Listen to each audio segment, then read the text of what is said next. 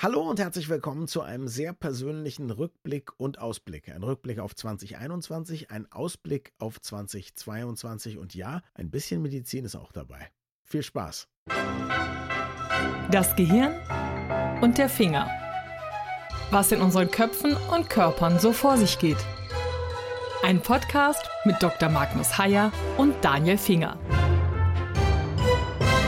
Wir wollen einen persönlichen Jahresrückblick und Jahresausblick wagen. Und persönlich heißt jetzt tatsächlich nicht, dass wir Anekdoten erzählen darüber, welcher Freund uns geärgert oder welches Kind uns Freude gemacht hat oder welche Aussage eines entfernten Verwandten oder Bekannten uns zum Stirnrunzeln gebracht hat, sondern natürlich hat persönlich ein bisschen was mit diesem Podcast zu tun. Es hat ein bisschen was mit Medizin zu tun und es hat natürlich auch mit unserem Leben zu tun. Ich meine, wir hatten wieder ein Corona-Jahr. Aber das ist für dich vielleicht schon völlig normal und es fällt dir gar nicht mehr im Rückblick ein. Aber ich zumindest erinnere mich noch ganz genau, wie ich in diesem Jahr die erste Impfung bekommen habe, die zweite Impfung bekommen habe und dann irgendwann auch die Auffrischimpfung und was das mit mir gemacht hat. Und das war ja etwas, an das wir im letzten Jahr noch überhaupt nicht zu denken gewagt hätten. Und du hast ja nicht nur diese Impfung bekommen, du hast sie ja auch gegeben. Das ist doch ein, eigentlich ein verrückter und wichtiger Teil von 2021. Bei dir doch auch, oder? Du hast völlig recht. Ich kann mich an den Moment erinnern, als wir die erste Impfung be bekamen. Also ein Freund rief uns an. Der hatte, was mir jetzt auch immer häufiger passiert, der hatte eben Impfdosen übrig. Das Problem ist halt, wir haben eine bestimmte Menge in einem solchen Gläschen.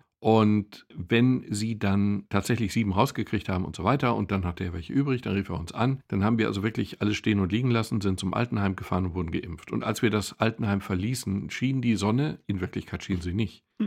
Aber in deinem Herzen schien sie. Jo, es war ein so unfassbares Gefühl der Erleichterung, der maßlosen Erleichterung. Wir hatten irgendwie das Gefühl, jetzt sind wir durch. Jetzt hat diese ganze Pandemie nichts mehr mit uns zu tun oder wir nicht mehr mit ihr oder so. Es war ein wirklich ein irres Glücksgefühl. Das, es war das reine Glück in dem Moment. Erstimpfung hattest du mit BioNTech, ne? Ja. Soweit ich weiß, dauert es da ja eigentlich eine ganze Weile, bis man den Impfschutz dann hat, der da voll ist. Anders als bei der Astra-Impfung, die ich bekommen habe, wo der Impfschutz relativ schnell da ist. Aber das Gefühl ist trotzdem super, ne? Der Arm tut ein bisschen weh. Wir hatten zumindest das Gefühl, man ist irgendwie über den Berg. Zumindest ging mir das bei den ersten Impfungen so. Ja, es ging mir auch so. Ich habe auch überhaupt nichts gemerkt. Bei der zweiten habe ich was Aha. gemerkt. Bei der zweiten hatte ich Fieber, grippale Gefühle und so weiter und so fort. Das ist bei BioNTech wohl üblich. Bei Astra ist es eher umgekehrt. Bei der ersten, viele Leute haben gar keine Symptome. Aber selbst bei dem Fieber hatte ich das schöne Gefühl, naja, offensichtlich war das kein Placebo, sondern es war echt. Und ich fühlte mich wie seinerzeit mit einer Malaria die ich in jungen Jahren hatte. Also es war wirklich hohes Fieber, Schüttelfrost. Nur am nächsten Mittag war alles vorbei mhm. und es ging mir gut und ich hatte das schöne Gefühl, jetzt bist du durch. Stimmte genau. am Ende alles nicht, aber es war das reine Glück. Subjektiv warst du durch. Wir haben dann später alle dazugelernt. Bist du dann auch wieder etwas nervös geworden, nachdem man wusste, wie schlecht sozusagen der Impfschutz nach nur zwei Impfungen ist und als Omikron kam? Oder ist das etwas, was Fachleuten nicht so geht, sondern nur Laien wie mir? Nein, das ging uns natürlich auch so. Also Fachleute in Anführungsstrichen. Ich bin ja überhaupt kein Fachmann. Also was? Ich bin entsetzt. Na, Moment, nein, aber ich bin, ich bin Neurologe. Ich meine, Neurologen sind nicht die natürlichen Impfärzte. Das war dann schon also ich sah dann irgendwann eine Studie über die Anzahl der Antikörper nach einer gewissen Zeit und das sah schon sehr beunruhigend aus. Und dann strebte ich schon den ersten Booster schon sehr konsequent an. Ich bin jetzt auf der anderen Seite der Nadel. Da fühle ich mich übrigens auch viel wohler. Ich habe früher mal Angst vor Spritzen gehabt. Aha. Ich habe immer noch Kann Angst vor Spritzen, aber nicht, wenn ich an der stumpfen Seite bin und wenn ich den Konus dann bei mir reindrücke. Nein, es ist wirklich ein sehr, sehr freundliches Erfolgserlebnis, Patienten zu impfen. Mhm. Ich war in Betrieben und ich impfe Leute bei mir in der Praxis und ich impfe Leute in Kirchen und habe jetzt Kontakt mit Moscheen aufgenommen, da werde ich jetzt impfen und möglicherweise auch in der Justizvollzugsanstalt hier. Es ist einfach ein sehr schönes Erlebnis, Leute da zu treffen, wo sie wohnen, wo sie sind, wo sie sich sicher fühlen, sie dort zu impfen und einfach das Gefühl zu haben, diese Leute können jetzt entspannter konnten entspannter ins Weihnachtsfest mhm. gehen, können entspannter ins neue Jahr gehen. Es geht halt nur über die Impfung. Nur mal zu dem Punkt, es gibt ja immer so viele Leute, die sich beeindrucken lassen von irgendwelchen vermutlich stunken und erlogenen Internetbeiträgen darüber, wie schlimme Nebenwirkungen auftreten oder so. Hast du irgendwas davon erlebt oder gehört von den Patienten, die du geimpft hast? Jein. Von den sehr vielen Patienten, die ich geimpft habe, war nur eine einzige Patientin keine Boosterimpfung. Also nur eine war eine, mit der ich längere Zeit gesprochen hatte und die sich dann entschlossen hatte, sich normal impfen zu lassen, die mhm. immer noch nicht geimpft war, was ja ganz ungewöhnlich ist, vor vier Wochen erst, die jetzt aber ihre erste Impfung hat und in einer Woche vermutlich ihre zweite bekommt. Alle anderen waren geboostert. Das sind ja keine Impfgegner, die geboostert werden. Klar. Das sind einfach Leute, die jetzt ihren Impfschutz aktualisieren wollen und. Mir, mir ging es ehrlich gesagt gar nicht darum, ob du Leute begegnen hast, die skeptisch waren. Mir ging es nur darum, ob du, weil du ja selber impfst, ich frage deswegen Ärzte, die impfen oder die in Krankenhäusern sind und viel mit geimpften Personen zu tun haben, einfach, haben sie mal schlimme Nebenwirkungen erlebt jetzt im Rahmen der Covid-Impfung? Und das Maximum, was mir berichtet wurde, ist eben das, was du erzählst. Also ich habe tatsächlich noch niemanden auch persönlich getroffen, der gesagt hat, ja, bei mir gab es zum Beispiel irgendwie so eine Herzmuskelgeschichte oder eine der anderen gefürchteten Thrombose oder so, ne? Bei mir auch nicht. Mhm. Es sind immer die Geschichten, dass ein Bekannter eines Bekannten genau mhm. diese Symptome hatte. Und das wird auch stimmen, das ist ja so, es gibt sie mhm. durchaus. Nur sie sind eben so selten, dass sie auch in der Gruppe, die ich geimpft habe und auch in meinem Bekanntenkreis, im Bekanntenkreis, gab es keinen direkten Fall, gar nicht. Was ist schöner, Leute impfen oder selber geimpft werden? Das ist total schwer zu sagen. Es ist ein unterschiedliches Gefühl. Aber es ist ein schönes Gefühl, Patienten zu haben, die lächelnd kommen, die erleichtert kommen und dann erleichtert gehen. Die suchen halt einfach Sicherheit aus dieser unangenehmen Gesamtgemengelage und die können wir ihnen ja zu einem erstaunlichen Prozentsatz auch bieten. Wir sprechen sicherlich an der einen oder anderen Stelle nochmal über Corona und verwandte Themen auch in diesem Podcast, aber ich möchte gerne nochmal sagen, für mich war das ja ein wahnsinnig gemischtes Jahr. Also das Jahr fing ja an, wie du weißt, mit einer persönlichen Tragödie im Familienkreis Wer davon nichts mitbekommen hat, wir haben eine Folge darüber gemacht, über Depression und Suizid. Sollte man auf jeden Fall hören, wenn man mich und mein Jahr etwas besser verstehen möchte. Aber sie lohnt sich auch sonst, möchte ich an dieser Stelle sagen. Das war einer der Momente, wo du mich irritiert hast, und zwar maximal irritiert hast. Mhm. Du hast davon erzählt, also es geht um einen unmittelbaren, direkten, sehr heftigen persönlichen Verlust durch einen Suizid. Und ich bin natürlich davon ausgegangen, dass wir jetzt unsere Podcast-Folgen erstmal für einen Monat oder zwei Monate aussetzen oder so. Und als du dann gesagt hast, auf keinen Fall und du willst genau darüber reden, also nicht über irgendein in Anführungsstrichen normal übliches Thema, sondern genau darüber, war ich komplett irritiert und verblüfft, muss aber im Nachhinein sagen, dass es wahrscheinlich eine sehr gute Idee war, weil es eben viele Leute gibt, die eben in genau dieser Situation sind und nur reden hilft. Also ich glaube, es war deshalb aber auch aus vielen anderen Gründen eine gute Idee. Also erstmal für mich war es eine gute Idee, weil es mir geholfen hat, wie auch an anderen Stellen es geholfen hat, über diese Dinge zu sprechen, das Ganze nicht irgendwie vielleicht aus Schamgefühl oder Angst, Leute damit zu konfrontieren oder so unter den Teppich zu kehren. Und wenn einem sowas passiert, genauso auch wie wenn man Menschen zum Beispiel, die selber erkranken oder die, was weiß ich, im Scheidungskrieg sind, es gibt ja einfach Ereignisse, die einen erschüttern. Ich halte es für ganz schwierig, wenn man das niemandem oder nur einer kleinen Gruppe von Leuten oder so erzählt, weil es ja in den Momenten, wo man es durchlebt, so sehr zum eigenen Leben gehört. Das hatte ich dir, glaube ich, auch damals gesagt. Ich habe gesagt, klar, eine Pause machen, wenn ich jetzt das Gefühl gehabt hätte, ich bin nicht in der Lage, einen Podcast zu machen. Das kann natürlich auch mal sein. Dann hätte ich gesagt, lass uns eine Pause machen. Aber über was anderes reden. Mir hätte nichts widersinniger geschienen, als über etwas anderes zu reden, als über das, was mich ja in dem Moment Tag und Nacht eigentlich beschäftigt. Und wir haben ja auch wir sind ja nicht nur irgendwie Kollegen, wir sind ja auch Freunde. Wir haben ja auch intensiv darüber geredet, ja. Wie wir eben über ganz viele private Dinge auch intensiv sprechen. Oder ich zumindest erzähle sehr viel von mir und bekomme von dir oft einen guten Rat. So würde ich sagen. Ich, ich vermute und glaube, dein Leben läuft einen etwas ruhigeren Bahnen als meins in den letzten Jahren, was gut ist, ja. Also erstens möchte ich mich bei dir bedanken dafür, dass wir das hier überhaupt auch machen können. Ich meine, so lange podcasten wir noch nicht zusammen, dass du also auch diese tiefen und schweren Themen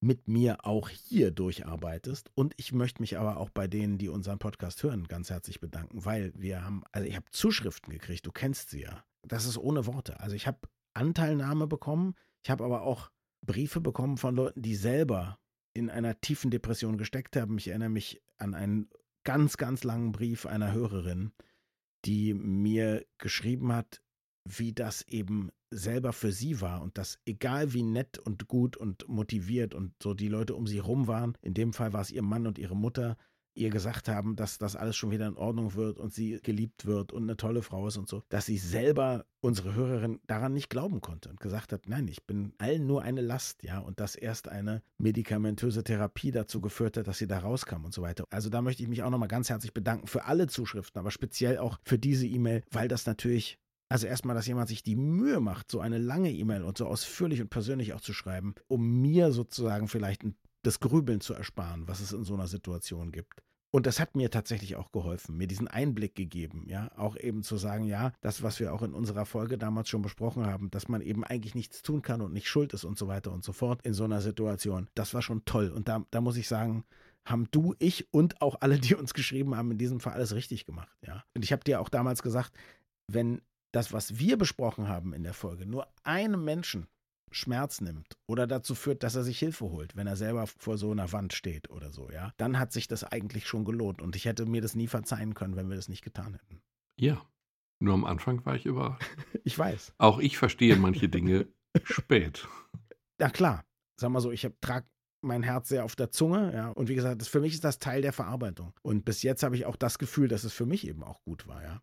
Ich hoffe sehr, dass wir so eine Folgen im nächsten Jahr nicht mehr machen. Das möchte ich auch ganz klar sagen. Also anlasslos alles gerne, aber ja, eben nur genau. anlasslos. Ganz genau. Und wir haben viele tolle Zuschriften gekriegt in diesem Jahr. Man muss ja auch sagen, wir haben etliche neue Hörerinnen und Hörer gewonnen für unseren Podcast. Das ist sicherlich auch ein persönliches Highlight für uns beide. Also ich weiß, wenn ich dir die aktuellen Zahlen gesagt habe, so schnell konntest du ja gar nicht einen Sekt aufmachen, wie du dich gefreut hast. Naja, für mich ist das Neuland. Wir machen es ja jetzt schon einige Zeit. Wir haben schon 100 Folgen. Auch die 100. Folge haben wir in diesem Jahr gefeiert. Das ist natürlich schon eine Menge. Und ich bin sehr überrascht über den Erfolg. Ich habe damit in keinster Form gerechnet.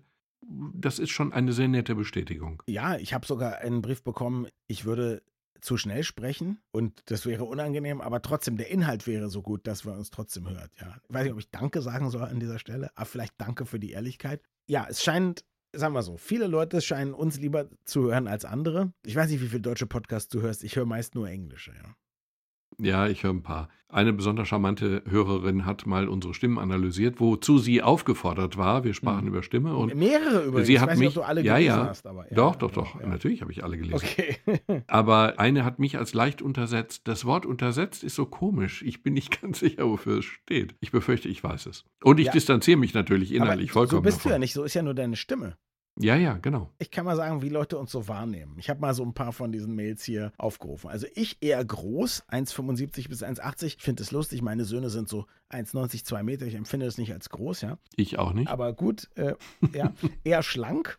Ich, aber mit leichtem Schwimmreifenansatz, hellbraunes Haar, Brille ohne Rahmen, also ohne dicken Plastikrand, intelligent und wohl gekleidet.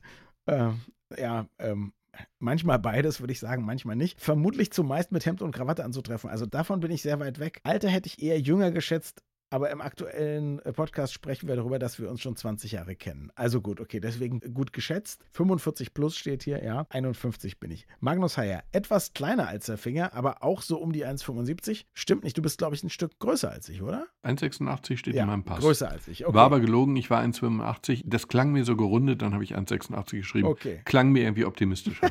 ja, sagen wir 1,90. So, auch eher schlank, aber vielleicht ein kleines Wohlstandsbäuchlein. Pfui.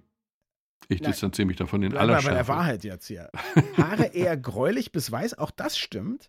Keine Hallo? Brille. Ja, natürlich. Naja, gut. Keine ja, Brille. Ja, ja. Ich übrigens natürlich hellbraunes Haar. Ich hatte mal mittelbraunes Haar, würde ich sagen. Aber ich habe heute fast gar kein Haar mehr. Keine Brille, der Magnus, außer eventuell eine Lesebrille. Das ist aber deine Dauerbrille, die du jetzt gerade Das ist meine ne? Dauerbrille, ne? ja. Richtig? Sehr intelligent und wohl gekleidet. Ich würde sagen, bei Magnus stimmt das natürlich mit der hohen Intelligenz. Wohl gekleidet würde ich sagen, also wenn ich dich treffe, auch eher leger. Ja. Und 10 bis 15 Jahre älter als ich. Ja, das ist ja jetzt auch wiederum stark übertrieben. Höchstens drei Jahre, glaube ich, oder? 58. Was ich sehr schön finde, ist anderer Brief. Obwohl Daniel manchmal behauptet, abnehmen zu wollen, also das ist die Wahrheit, ich will sehr oft abnehmen, sehe ich einen schlanken, nicht sehr großen Mann vor mir, sehr energiegeladen und quirlig, blond oder dunkelblond, vielleicht schon ein paar Grausträhnen. Also ich finde, sehr viel mehr kann man nicht daneben liegen, aber mir gefällt das Bild, ja? Warum nicht auch mal in die Haut von jemand anders schlüpfen? Magnus sehe ich als etwas größeren, etwas kräftigen, gesetzten Mann, nicht dick, gesetzt, dunkle Haare, graue Strähnen, Brille. Also nicht so weit weg, oder? Ich finde daran zwei Dinge bemerkenswert. Erstens, dass es natürlich in der Regel schon verdammt weit weg ist. Aber zweitens, dass man auch, wenn man die Stimme von jemandem hört, das Selbstbewusstsein hat, zu glauben, man weiß, wie die Leute sind und aussehen. Naja, dass wir tatsächlich glauben, aus der Stimme so viel ablesen zu können. Auch wenn wir am Ende dann so total daneben liegen, finde ich doch, ist doch total charmant. Ich möchte an dieser Stelle sagen, die Leute haben nicht geschrieben, ich glaube das wäre, sondern wir haben darum gebeten. Also wir haben ja, quasi ja, gesagt, jetzt assoziiert mal bitte frei. Insofern, und alle sagen, eine Hörerin schrieb ja auch, na, ich habe dann ja nachgeguckt sozusagen auf der Webseite und da habe ich jetzt ja schon gesehen, wie ihr aussieht, aber ich wollte es trotzdem mal, wollte das Spiel mal mitspielen. Also vielen Dank für die, die uns geschrieben haben. Übrigens, wir haben auch mal äh, ein, zwei Mal gesagt, schickt uns doch Themen, die ihr gerne im Podcast hättet. Auch dafür vielen Dank. Haben wir auch einige bekommen und die werden wir natürlich im Jahre 2022 auch so gut es geht umsetzen. Also in jedem Fall sehr, sehr viel, sehr herzlichen Dank dafür, dass überhaupt so viele Mails kommen und natürlich so viele Leute uns auch hören. Also das ist wirklich eine ganz, ganz große, tolle Sache. Von den guten Sachen jetzt vielleicht zu den etwas wehmütigen. Was wir ja auch beide hatten in diesem Jahr, sind die ersten Impfskeptiker im eigenen Bekannten- und Freundeskreis. Ich war geschockt. Ja, und das Tragische ist, dass der Bekannten- und Freundeskreis sich verändert. Also ich weiß nicht genau, wie du damit umgehst, aber ich habe Schwierigkeiten mit einigen Freunden und ich befürchte, dass ich auch einige Freunde schlicht und einfach gar nicht mehr habe. Dadurch. Du glaubst, sie haben sich von dir losgesagt oder du merkst, dass dein eigenes Verhältnis zu ihnen kaputt gegangen ist? Ich merke, dass mein eigenes Verhältnis zu ihnen kaputt gegangen ist. Ja. Man kann sich über alle Themen streiten, aber Menschen, die sich nicht impfen lassen, das ist legitim, können sie tun. Aber sich dann noch in der Öffentlichkeit so zu bewegen, als wären sie geimpft oder zum Teil da noch nicht mal darauf aufmerksam zu machen oder hier bei irgendeiner Feier vorbeizukommen und es nicht vorher zu sagen, das weiß ich nicht. Das verzeihe ich den Leuten, glaube ich, eher nicht mehr. Das ist übrigens auch mein Problem. Also ich muss sagen, ich habe natürlich eine arrogante Haltung. Ja, ich möchte an dieser Stelle ganz klar sagen, ich weiß das, dass ich eine arrogante Haltung habe, weil wenn ich jemanden kenne und ich mag den und der oder die lässt sich nicht impfen, dann schreibe ich das erstmal einer mangelnden Intelligenz zu. Das ist das Arrogante. Aber dadurch wird es ja. auch verzeihlich.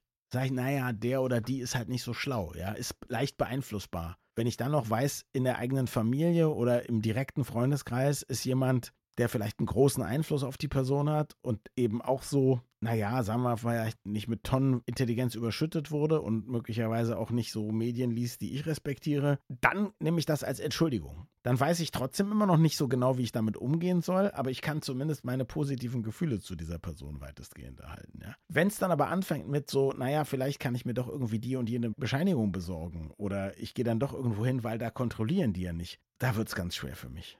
Da wird es ganz, ganz schwer für mich. Ja, und wenn ich auf einer Geburtstagsfeier im kleinen Rahmen bin und die Schwiegertochter eines guten Freundes ist nicht geimpft, obwohl sie Altenpflegerin ist, mhm. und die erscheint dort einfach und ich erfahre hinterher, dass sie nicht geimpft war, dann finde ich das, das finde ich überhaupt nicht mehr akzeptabel. Mhm. Sie gefährdet damit sich, Natürlich, sie gefährdet damit uns, obwohl wir geimpft sind. Sie gefährdet damit den Gastgeber, weil der schon älter ist, obwohl der schon geimpft ist. Und das ist, das geht nicht. Das geht einfach überhaupt nicht. Und da ist auch keine Toleranz mehr angebracht. Die Entscheidung, ob sich jemand impfen lässt oder nicht, die kann niemand selber fällen, aber er muss dann auch die Konsequenzen daraus tragen. Und ich glaube, dass wirklich in meinem Bekanntenkreis, also auch in meinem persönlichen Bekanntenkreis, da Freundschaften daran zerbrechen werden oder gar schon zerbrochen sind. Was machst du in so einem Fall?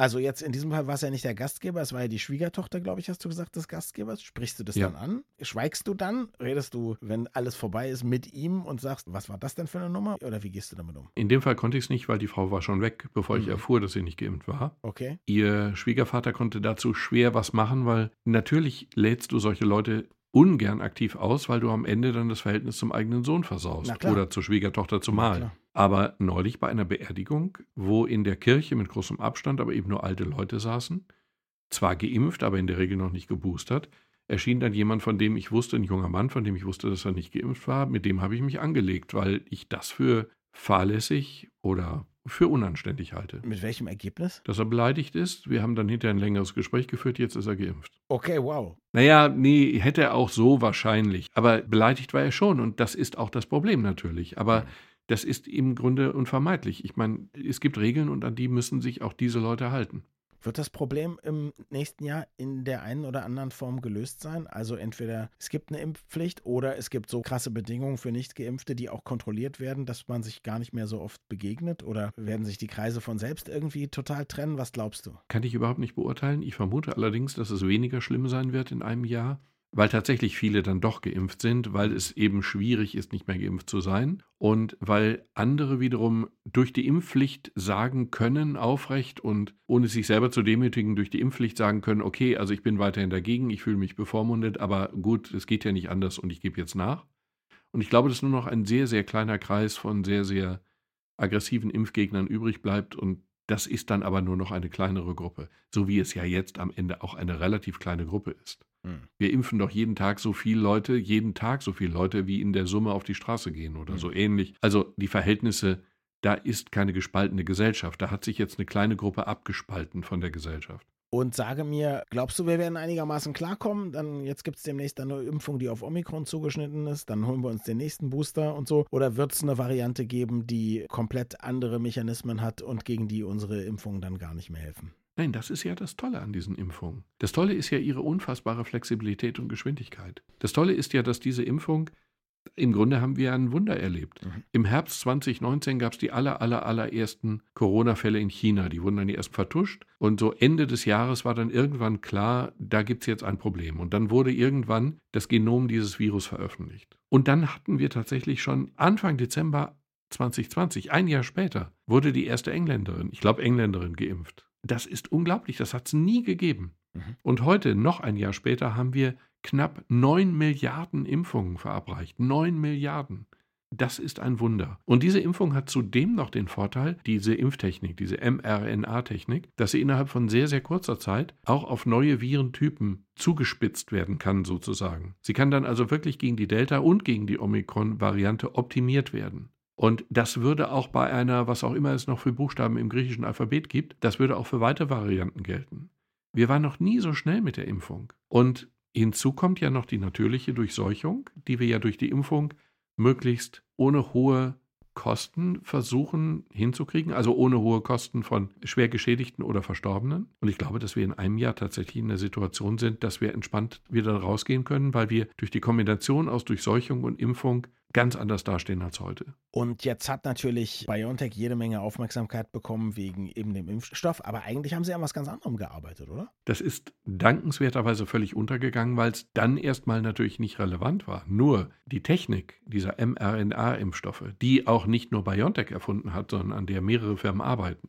BioNTech ist jetzt die Firma, die eben diesen Impfstoff so schnell auf den Markt gebracht hat. Aber eigentlich geht es um die Krebsbehandlung. Mhm. Und da öffnet sich gerade eine Tür, die ist mit dem Wort fantastisch nur unzureichend beschrieben. Jetzt könnte man ja denken, hey, Moment mal, die haben ja in anderthalb Jahren, haben die einen Impfstoff super hinbekommen, kriegen die jetzt in anderthalb Jahren auch eine Krebstherapie hin? Naja, die Krebstherapie haben sie ja schon, ist das irre. Aber haben Sie schon ein Medikament, was sozusagen auf dem Markt ist? Oder meinst du nur, das Prinzip ist vorhanden? Oder wo sind die gerade? Nein, nein, die Technik ist da und es gibt Menschen, die, also Probanden, Probanden, die mit dieser Technik behandelt werden, bei denen mhm. der Krebs behandelt wird. Das Prinzip ist dasselbe wie bei einer Impfung. Das Prinzip ist, du brauchst ein Ziel. Du hast entweder ein Virus als Ziel, also die Delta-Variante von Covid-19 oder die Omikron-Variante. Und in diesem Ziel, von diesem Ziel brauchst du irgendein Eiweiß oder eine Menge von Eiweißen, die eindeutig sind für dieses Ziel. Und ob diese Eiweiße nun auf einem Virus sind oder auf einer Krebszelle, ist im Kern völlig egal. Und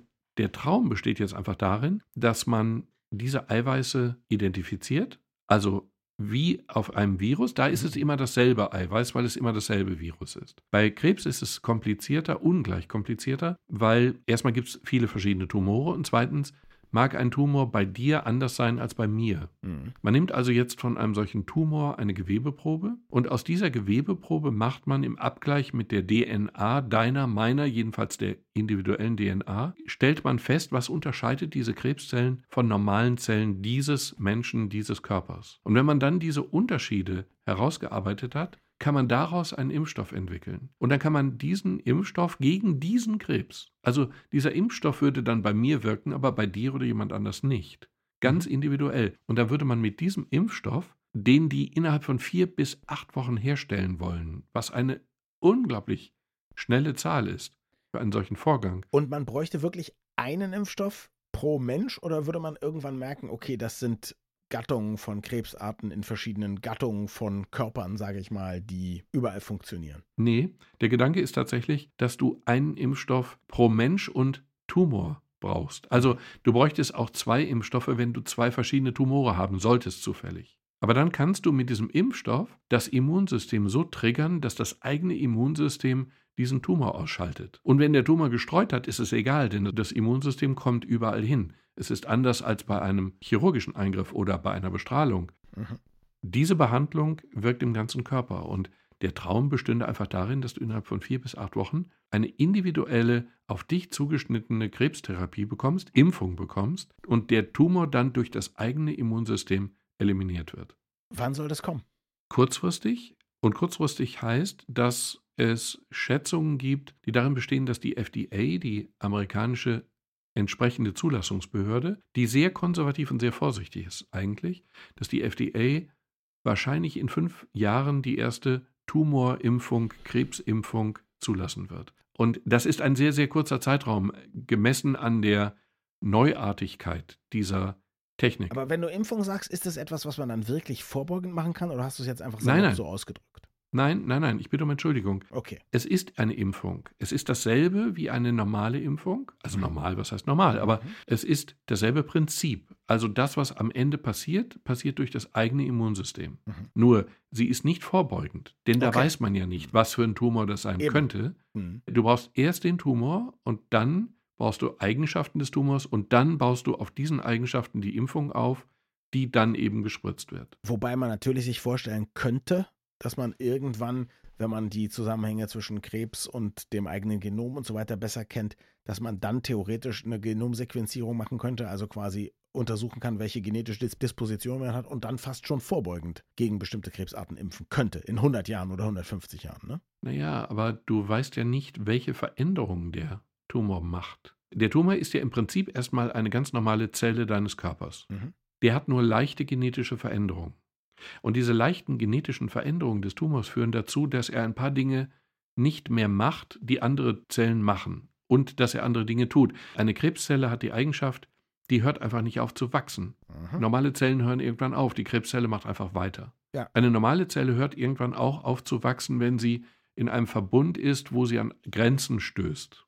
Mhm. Dann wird das Wachstum behindert. Die Krebszelle wuchert einfach weiter, weswegen Tumore eben einfach sich rücksichtslos ausbreiten. Krebszellen schaffen es, eigene Blutgefäßsysteme sich bauen zu lassen, um besser versorgt zu werden, weil sie so aktiv sind. Mhm.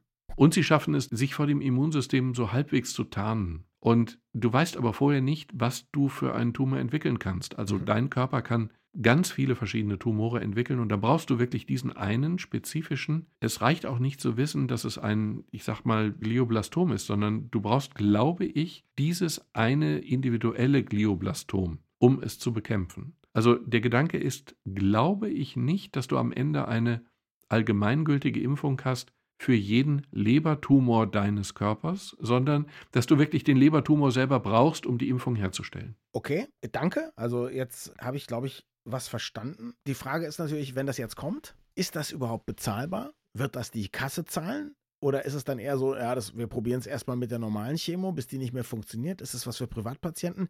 Kommen die überhaupt hinterher? Ich stelle mir jetzt gerade vor, dass jeder Mensch, der beim Onkologen ist und einen positiven Befund hat, jetzt ein Mittel bekommen soll von Pfizer. Wie viele Millionen Leute sind es in aller Welt? Oder kommt die dritte Welt dann wieder zu kurz? Naja, zwei Antworten. Die eine Antwort ist, hätte man damit rechnen können, dass wir innerhalb von so kurzer Zeit neun Milliarden Impfungen herstellen können. Das ist. Die aber nicht personalisiert sind. Das muss Moment, Moment. Sein. Ja, ja, ja, ja, ja. Klar, Überhaupt keine Frage. Ja, ja. Völlig richtig. Aber die andere Seite, es wird in unseren westlichen Ländern bezahlbar sein, weil es sinnvoll ist. Alles, was sinnvoll ist und ein deutlicher Fortschritt gegenüber bisherigen Therapien wird bezahlt werden. Mhm. Es mag sein, dass das richtig teuer wird. Es mag sein, dass es die Kassenmedizin an ihre Grenzen treibt.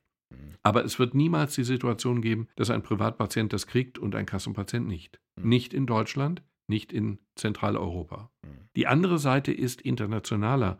Das, was jetzt passiert mit den Impfstoffen, was ja schon auch irgendwie eine Schande für uns ist, also wir diskutieren über Impfgegner, die die dritte oder überhaupt die Impfung verweigern oder wir reden über Boostern oder über die, die zweite Booster, die vierte Gesamtimpfung. Man darf am Ende nicht ganz vergessen, dass 50 Prozent der Weltbevölkerung noch keine einzige Impfung bekommen haben. Also diese 8,9 oder 9 Milliarden ist wahnsinnig eindrucksvoll, aber das verteilt sich ja sehr ungleich. Und das dürfte bei diesen Krebsbehandlungen natürlich viel, viel schlimmer werden. Also ich sehe es nicht, dass in Zentralafrika kurzfristig diese Behandlung eingesetzt werden könnte. Dann hoffen wir, dass das nicht bedeutet, dass es bei uns alle sehr spät bekommen, wenn es dann dann kommt. Auf jeden Fall auch das total spannend. Wer weiß, ob es im nächsten Jahr schon so weit sein wird. Eins können wir aber auf jeden Fall sagen. Wir wünschen Ihnen ein frohes und möglichst gesundes 2022. Ihnen und euch. Und wir freuen uns über jede und jeden, der uns auch im nächsten Jahr wieder hört. Für dieses Jahr erstmal ganz, ganz herzlichen Dank. Und wenn ich anfügen darf, ich bin ja selten optimistisch. Ich neige nicht zu übertriebenem Optimismus, ich neige noch nicht mal zu normalem Optimismus. Aber in diesem Fall glaube ich, dass wir im nächsten Jahr von der Corona-Situation her sehr viel besser aussehen werden. Und ich glaube wirklich, dass diese Technik, die uns jetzt durch Corona schiffen wird, dass die in ganz vielen anderen Bereichen ganz neue Türen aufstößt, die wir bisher für auf ewig versiegelt und verschlossen gehalten haben. Ich bin sehr optimistisch, was 2022 angeht. Danke fürs Zuhören und bis zum nächsten Mal. Wir freuen uns immer über Feedback an mail.gehirnfinger.de.